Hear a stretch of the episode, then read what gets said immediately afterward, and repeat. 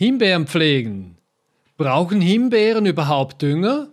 Und macht man etwas falsch, wenn man im Herbst einfach alles runterschneidet? Diese und weitere Themen zur Himbeerpflege diskutiere ich heute in unserem Gartenstudio mit Markus Kobelt, unserem Dauergast und Experten. Hallo Markus. Herzlich willkommen und ich freue mich wieder hier zu sein, Reto.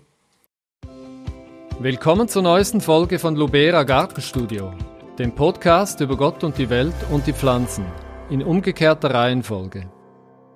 Ja, Markus ist Gründer und Inhaber der Baumschule Lubera und äh, dass er nicht nur im Büro sitzt die ganze Zeit als Chef, das beweist er mit über 2000 Videos, die er auf YouTube hat.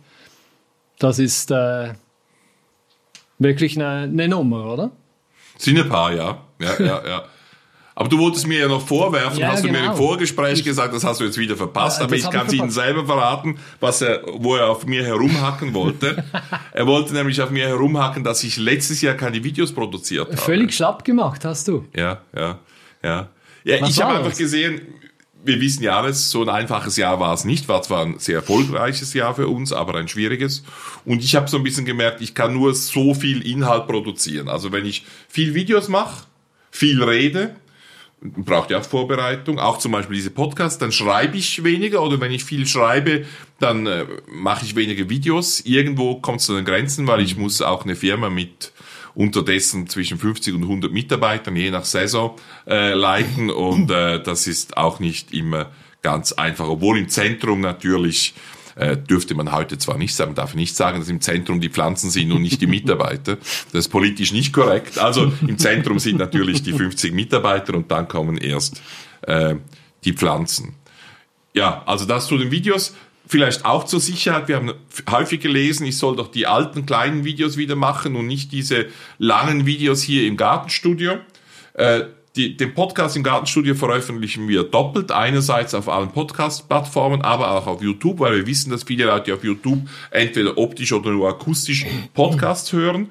Äh, aber es ist durchaus so, äh, dass ich vorhabe, nächstes Jahr oder dieses Jahr, wir sind schon in 2021, auch wieder normale kurze Videos improvisiert aus dem Moment heraus zu produzieren, so wie Sie es von mir kennen. Versprochen, aber dass es gleich wieder ein paar hundert werden, das kann ich noch nicht versprechen.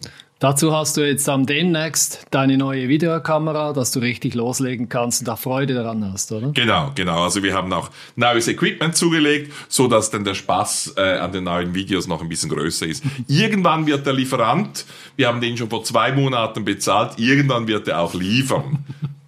Das nächste Mal nennen wir den Namen. genau. Also es ist wie im Garten, manchmal braucht man Geduld. Genau, oder? genau, genau. Kommen wir zu unseren Fragen zum Thema Pflege.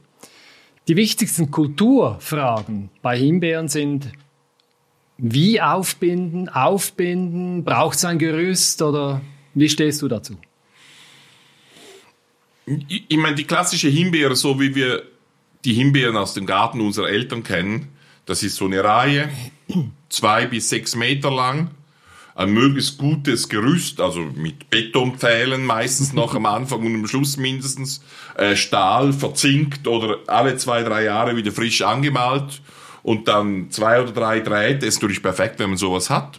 Und wenn dann die Himbeeren noch funktionieren und äh, äh, das ist sicher auch für klassische Himbeeren, die zwischen 1,80 und äh, 3 Meter hoch werden, weiterhin auch gut. Aber es ist nicht die einzige Art und Weise, wie man Himbeeren im Garten erzielen mhm. kann. Zum Beispiel die Tutheimer Himbeeren äh, die sowohl an den eins als auch an den zweijährigen Routen äh, äh, fruchten und die auch relativ hoch werden. Da kann man sehr gut auch äh, ein, zwei, drei Pflanzen an einem Pfahl oder einem Doppelpfahl ziehen. Auf einer mhm. Seite hat man die diesjährigen Routen, auf ja. der anderen Seite hat man die. Wie du das hier in deinem Lubera hilft in der Broschüre ja auch schön illustriert Genau, in der Kulturanleitung ja. findet man auch, wir sind diese Kulturanleitungen, die es in dieser Broschüre gibt, die Sie bei uns mit jeder Bestellung bekommen, die bearbeiten wir jetzt aktuell auch mit ein paar Autoren noch für unser Online-Gartenbuch, so dass sie dann auch dort mhm. zu finden sind. Ich meine, in gekürzter Form sind sie auch jetzt online zu finden und sonst, wenn Sie bei uns bestellen, bekommen Sie so ein Lubera hilft äh, Büchlein.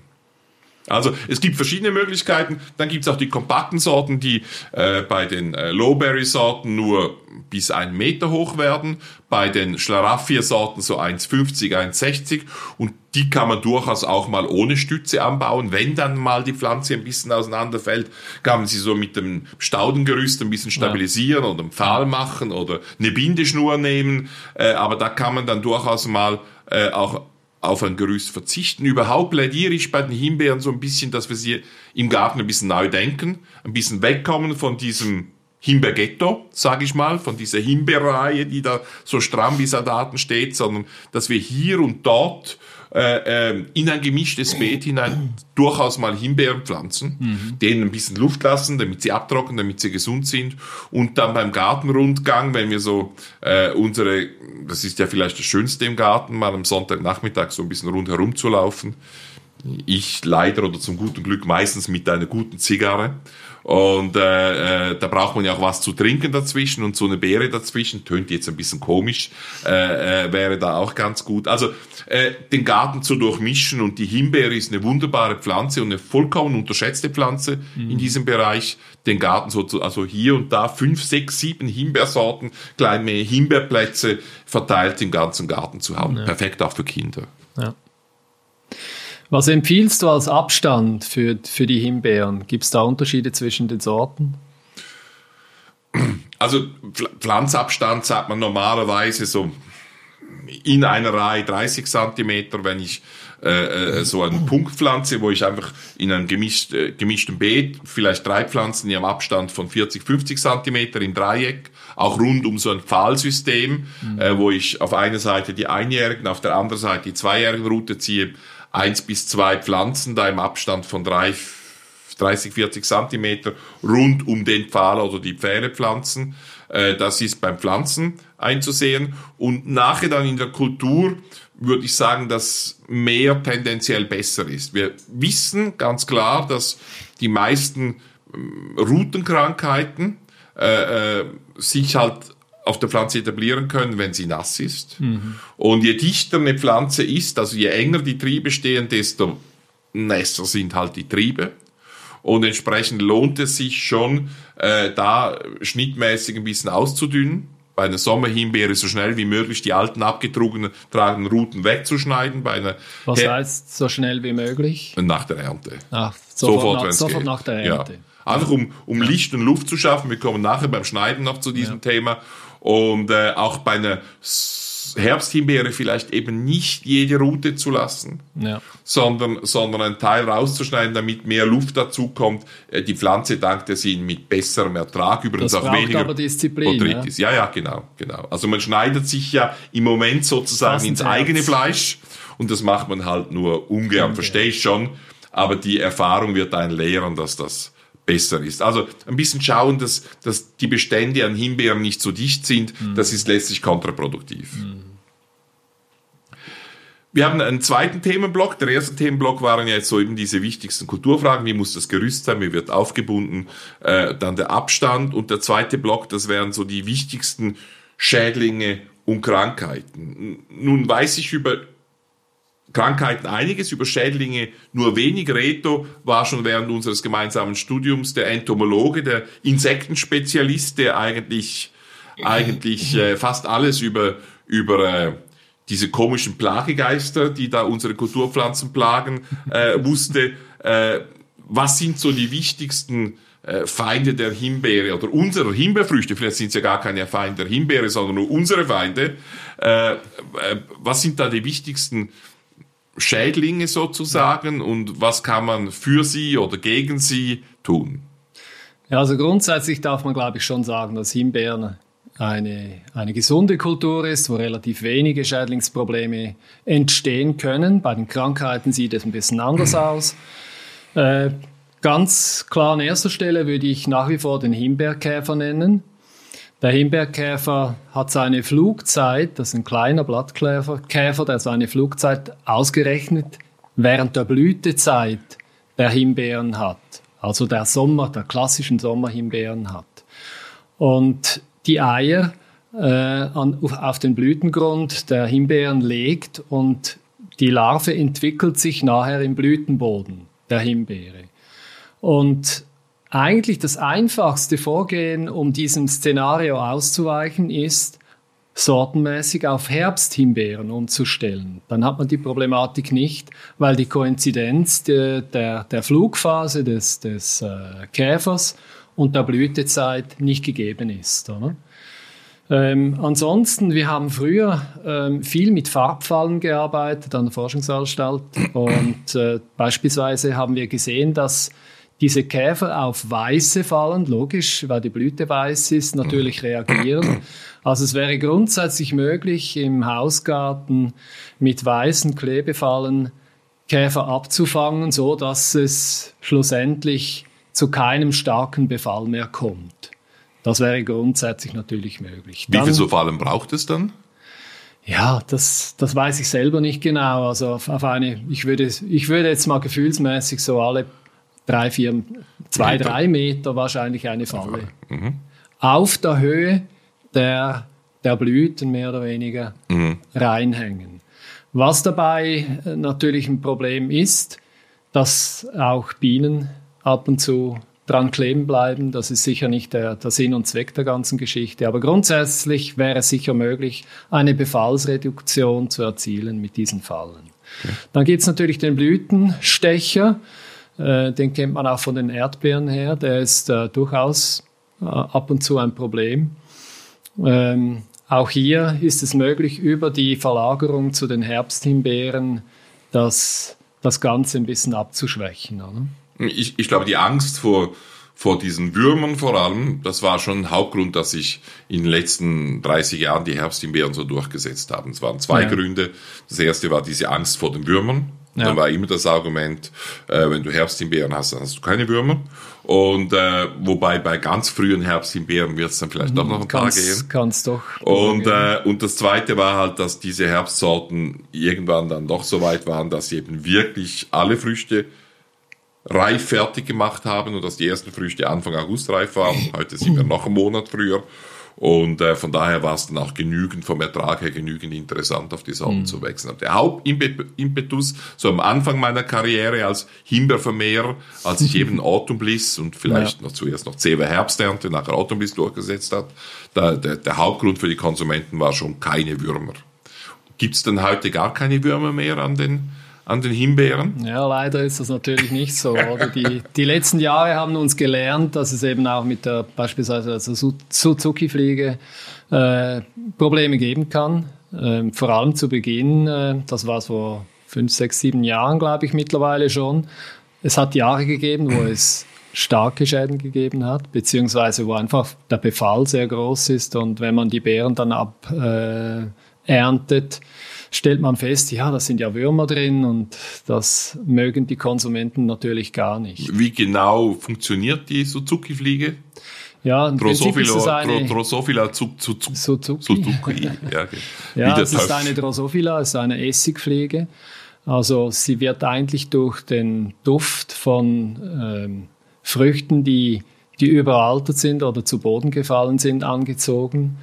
Ähm, also durch Gärungsstoffe.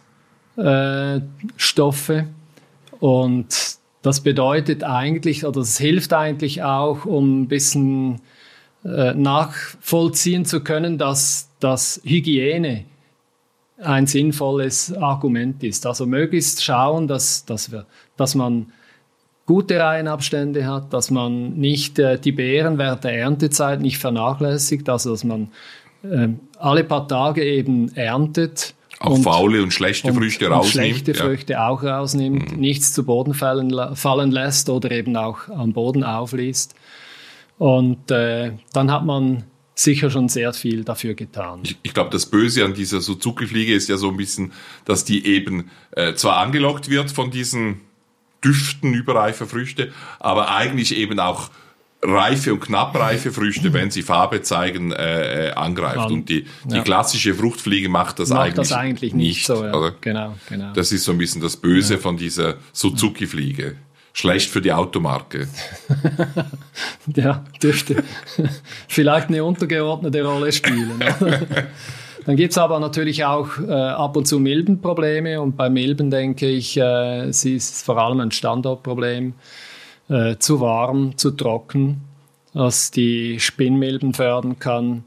Es kann auch sein, dass äh, in der Kultur Spinnmilben gibt es im Unterwuchs, wenn beispielsweise de, der Unterwuchs um die Himbeeren herum gemäht wird, dann kann es natürlich sein, dass die Spinnmilben verstärkt versuchen, irgendwo noch etwas Essbares zu kriegen, das sie, das sie erreichen können. Das können halt in diesem Falle auch die Himbeeren sein. Oder?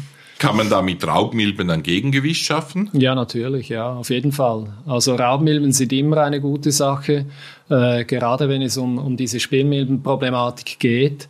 Man kann beispielsweise Haseltriebe auch abschneiden und in diese Himbeeren reinlegen, also auf die Himbeeren legen, damit möglichst schnell und möglichst viele Raubmilben da auf die Himbeeren übersiedeln und äh, diese, diese Nützlinge schneller eigentlich an Ort und Stelle sind und, und die Möglichkeit haben, die Spinnmilben schneller, rascher einzudämmen. Was hältst du zum Ratschlag, den veröffentlichen wir mindestens da im Lubera Hilfbüchlein, dass man äh, in einer gesunden Herbsthimbeerpflanzung, die man ja Ende Februar, Anfang März schneidet, dass man da immer noch ein bisschen Schnittgut liegen lässt, nicht alles rausnimmt, nicht ganz aufräumt, um sozusagen die Übersiedlung vermuteter Raubmilben äh, zu fördern?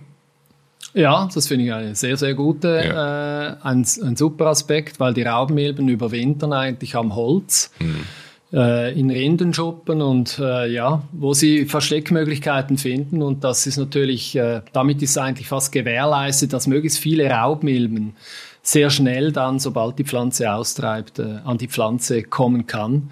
Und dort ihre nützliche Wirkung entfalten kann. Und ansonsten trägt man einfach sehr viel von diesen Raubmilben bereits frühzeitig raus, was sicher nicht ideal ist. Super, wir versuchen ja mitten in unserem Podcast jeweils so ein bisschen eine andere Frage, eine Zusatzfrage, eine Ablenkungsfrage, Erholungsfrage auch für unsere Zuhörer zu stellen. Und äh, äh, da habe ich mir überlegt, ich habe es ja vorhin erwähnt, ich kenne dich als, als, als sehr guten Entomologen aus, aus der Studienzeit Du bist auch ein, oder warst mindestens zu der Zeit, hast, glaube ich, sogar Ausstellungen gemacht mit Insektenfotos. Und ich habe da so ein bisschen ein primitiveres Verhältnis zu den Insekten. Ich nehme die wahr, wenn sie meine Früchte hm, angreifen. Habe natürlich auch gelernt, dass das vielleicht wirklich ein bisschen ein zu primitives Bild ist, aber es sind halt meine Feinde. Ja, wie manchmal die Läuse in ihrem Garten ihre Feinde sind und dann versuche ich sie halt zu bekämpfen und drücke manchmal beide Augen zu. Wie ist dann eigentlich dein Verhältnis zu den Schädlingen, zu den Insekten? Ist das ein Liebesverhältnis? Ja, das war früher eine extreme Liebesbeziehung. Also ich habe eigentlich zu diesem Beruf gefunden über die Liebe zu den Insekten. Früher war nicht zu den Früchten. Zu den Insekten. Zu den ja. Insekten. Ja, ganz okay. klar zu den Insekten. Und die Pflanzen kamen eigentlich erst danach. Ja. Ganz eindeutig. Und das hat sich geändert? Oder äh, wenn ja, du jetzt einen Schmetterling siehst? Ja, also nach, dem, nach der äh, Ausbildung, wir haben ja Obst- und Weinbau studiert, mhm. wäre ich eigentlich gerne in die Forschung zurück. Mhm. Ähm, die Möglichkeit ergab sich da nicht und deshalb habe ich einen anderen Weg eingeschlagen. Aber grundsätzlich äh, sind mir die Insekten immer noch sehr, sehr nahe. Also wir, wir scannen im Moment die Bilder von, von vor 30 Jahren ein, die ich damals schon gemacht habe über Insekten, querbeet. Und äh, ich bin immer wieder fasziniert, was ich schon damals alles fotografiert habe. Von der Schönheit? Habe. Absolut, ja. Oder von der Funktionalität? Äh, beides. Also ja. ich habe auch äh, Spinnendeterminationen äh, gemacht. Es gibt ja über 850 Spinnenarten in der Schweiz. Und es gibt so groteske Formen von Spinnen. Das ist absolut faszinierend. Mhm. Aber das wird natürlich, die meisten Leute bekommen das nie zu Deine Frau ruft aus, wenn sie die Spinne findet in, im, im Bett? Nächste Frage. okay, ich glaube, jetzt bist du wieder dran. Ja, genau. Also, ähm, die, die Insekten waren also oder sind nach wie vor eher mein Thema. Wir möchten aber jetzt auch auf die Krankheiten zurückkommen, die es an Himbeeren halt leider Gottes gibt. Was stellst du in deiner täglichen Arbeit fest? Wo liegen die Probleme hauptsächlich? Eigentlich sind sie nicht so groß. Es sind eigentlich, es ist ein Komplex. Die Leute sagen dann, die Ruten sterben ab. Und da gibt es zwei Möglichkeiten. Entweder ist es Rutenkrankheit oder Wurzelkrankheit. Kann man eigentlich einfach bestimmen, wenn die, die Pflanze von der Spitze aus, der Trieb von der Spitze aus eintrocknet. Also wirklich oben so die Schraube macht, mhm. Kopf hängen lässt, von oben nach unten zurückgeht, dann kommt die nächste, der nächste Trieb, der nächste Trieb, äh, dann ist es eigentlich nicht intuitiv, aber es ist halt so, dann ist es Wurzelkrankheit. Ja. ja. Und wenn man so ein diffuses Bild hat, im Frühjahr treibt die Pflanze nicht so schön aus, sie treibt unregelmäßig aus, äh, die Fruchttriebe sind nur kurz oder es gibt 50 Zentimeter, die ganz verkahlt sind, ist es Rutenkrankheit. Ja. Rutenkrankheit ist, wenn, wenn, wenn aufgrund äh, äh, die, die, vor allem bei Sommerhimbeeren natürlich, die überwintern und im zweiten Jahr dann die Früchte tragen, äh, da gibt's halt Wachstumsrisse.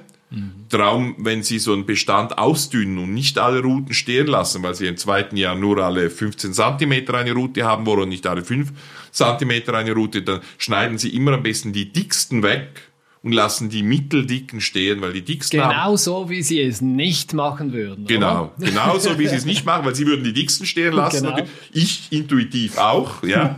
und gleich zugleich gesellt sich gerne. Und äh, ich würde also die dicksten stehen lassen, aber so ist es falsch, weil die dicken haben am meisten Wachstumsrisse und da ja. gehen dann diese Pilzkrankheiten rein und die wirken sich dann im zweiten Jahr aus. Mhm. Jetzt Phytophthora und wie gesagt, die Rutenkrankheit muss man eigentlich im Garten nicht bekämpfen. Man bekämpft sie, indem man die Bestände offen hält, ja. indem man eben pflanzt an einen windigen Ort, indem man weniger Ruten pro Laufmeter stehen mhm. lässt, dass es besser abträgt. Also, wenn man das mal gesehen hat, kann man das korrigieren. Phytophthora ist gefährlicher, ist ein Pilz im Boden und der verbreitet sich eben auch anti-intuitiv. Der ist nicht im Sommer aktiv, sondern im Winter, im Herbst bis im Frühjahr, nämlich dann, wenn der Boden kalt nass ist. Ja, da verbreitet er sich und wirkt sich dann eben so aus, dass die Pflanze nicht von unten sozusagen abstirbt, sondern von oben. Ja, die Spitze lässt den Kopf hängen und dann geht's kaputt. Das ist ein deutliches Signal von Phytophthora. Früher hat man so ein bisschen gesagt, Phytophthora ist das Todesurteil einer Himbeerpflanzung, würde ich nicht sagen. Es gibt Grade von Phytophthora. Wir haben zum Beispiel in unseren Versuchsflächen ganz bewusst, also wir sind auch sehr froh darüber, ein leichtes Niveau von Phytophthora überall. Und das hilft uns bei der Resistenz- oder Toleranzselektion. Also ganz anfällige Sorten, die überleben bei uns nicht. Mhm. Da bin ich durchaus froh. Es gibt also, es gibt gerade von Phytophthora, mit ein bisschen Phytophthora können die meisten modernen Himbeersorten leben, ganz anfällige nicht. Eine anfällige zum Beispiel in unserem Sortiment, die anfälligste ist Autumn Best, auch eine der am besten schmeckendsten, aber auch eine der ältesten Sorten in unserem Sortiment. Ja. Die ist wirklich eine Anzeigerpflanze, ja. ja. Äh, aber, aber andere Sorten, Autumn First, aber auch die modernen Sorten, die kommen eigentlich in den meisten Situationen relativ gut durch, wo es nur ein bisschen Phytophthora hat. Das heißt aber auch, es lohnt sich Phytophthora zu bekämpfen und man bekämpft sie eigentlich dadurch, dass man dafür schaut, dass der Boden warm und trocken ist. Mhm. Ja, also das Gegenteil von dem, was die Phytophthora will. Ja. Warm und trocken heißt äh, äh, vor allem auch mal keine Himbeerflächen mulchen. Ja, das ja. ist also für mich das Todesurteil der Himbeere. Ich habe jedes Jahr Dutzende von Fällen im Kundendienst, die genau auf das zurückzuführen sind. Die Leute haben stolz nach der Pflanzung 10 cm Mulchschicht draufgetan. Mhm. Darunter ist der Boden was? Kälter, kühler und nässer. Nass. Und das ist perfekt für Phytophthora und da geht natürlich ja. jede Pflanzung, nicht jede, aber viele gehen irgendwann kaputt. Ja. Also diese Mulchsucht, die sich fast schon entwickelt hat, ja, im modernen Garten, dass man überall alles mulchen muss, weil man gelernt hat, man hat es dann einfacher, man hat weniger Unkraut. Das ist bei, sicher bei sehr vielen Pflanzen kontraproduktiv, bei Himbeeren sicher. Mhm. Und das mit dem Jetten ist nicht so schlimm, wenn Sie eine ältere Himbeerpflanzung haben. Da wächst neben der Himbeere fast nichts mehr, ja. weil da unten ist es viel zu schattig. Die Nährstoff- und Wasserkonkurrenz der Himbeere ist viel zu groß. Zu groß. Da muss man eigentlich keine Angst haben. Von daher wirklich bei Himbeere aufs Mulchen verzichten. Das ist das Wichtigste gegen Phytophthora. Aktiv kann man noch ein bisschen was dagegen tun, indem man wirklich jedes Jahr ein bisschen Kompost einbricht. Mhm. Nochmals nicht als Schicht, sondern eins bis drei Zentimeter ein bisschen einhackt, das ja. jedes Jahr eins bis zwei Mal, weil der Kompost in sehr vielen Fällen, nicht garantiert immer, aber in sehr vielen Fällen antagonistische Pilze einbringt, mhm. die die Phytophthora zusammenhalten. Sehr schön. Also das wichtigste Learning aus diesem Podcast wäre nicht mulchen.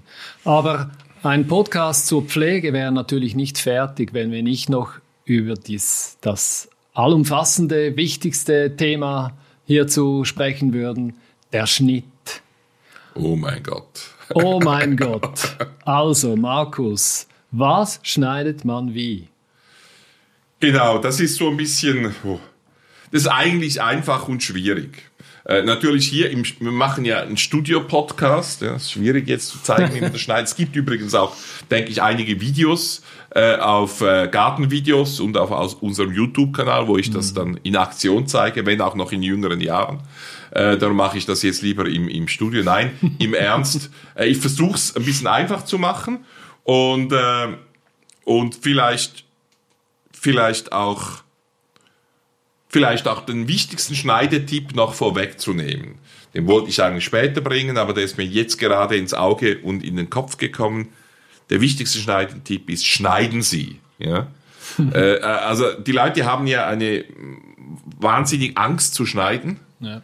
Äh, schlimmer als ich mit den Haaren, oder? Haben die irgendwie das Gefühl, man dürfe Pflanzen, weil man sie ja verletzt zurückschneidet und haben Sie da den Mut, so viel falsch können Sie nicht machen, vor allem nicht bei Herbsthimbeeren, die heute die Mehrzahl der Himbeeren ausmachen, 60, 70 Prozent. Da kann man gar nicht so viel falsch machen, also schneiden Sie. Aber ich sag's kurz, was also schneiden? Äh, zunächst bei den Sommerhimbeeren, also bei denen, die an den zweijährigen Ruten tragen, also im ersten Jahr wachsen sie, im zweiten Jahr machen sie Seitentriebe und Früchte. Da ist der Schnitt eigentlich einfach.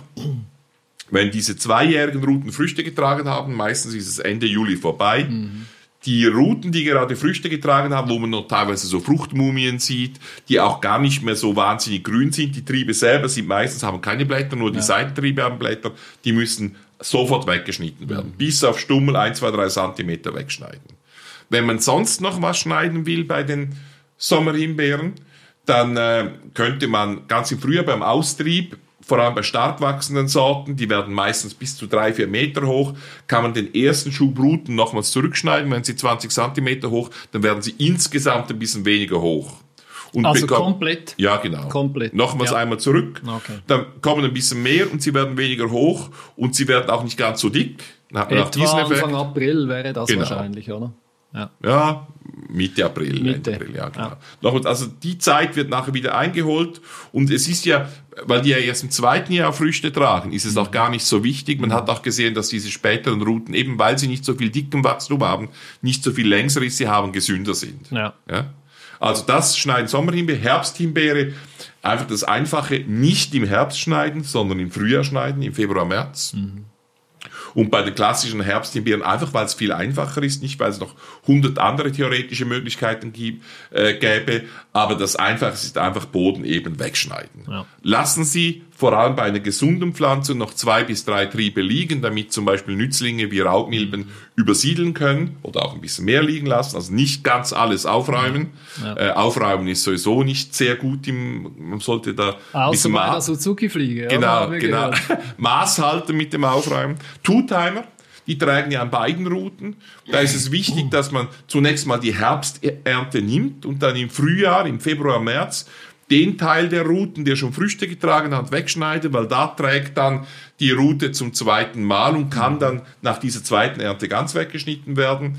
Äh, eigentlich einfach zu merken, ich würde nicht jede Route ein zweites Mal tragen lassen bei der Two-Timer-Sorte, sondern immer nur pro Pflanze eins bis zwei Routen und vor allem die dünneren Routen, die noch nicht so viel Früchte getragen haben, äh, von den alten Früchten oder von der Spitze befreien und die dann noch ein zweites Mal äh, tragen lassen. Dann sind wir bei, bei den Topfhimbeeren und die sind also die kompakten Sorten, die mhm. Lowberry-Sorten und da empfehlen wir eigentlich äh, die auch wieder im Frühjahr zu schneiden, äh, Ende Februar, Anfang März und immer etwa äh, 10 bis 30 Zentimeter Triebe stehen zu lassen.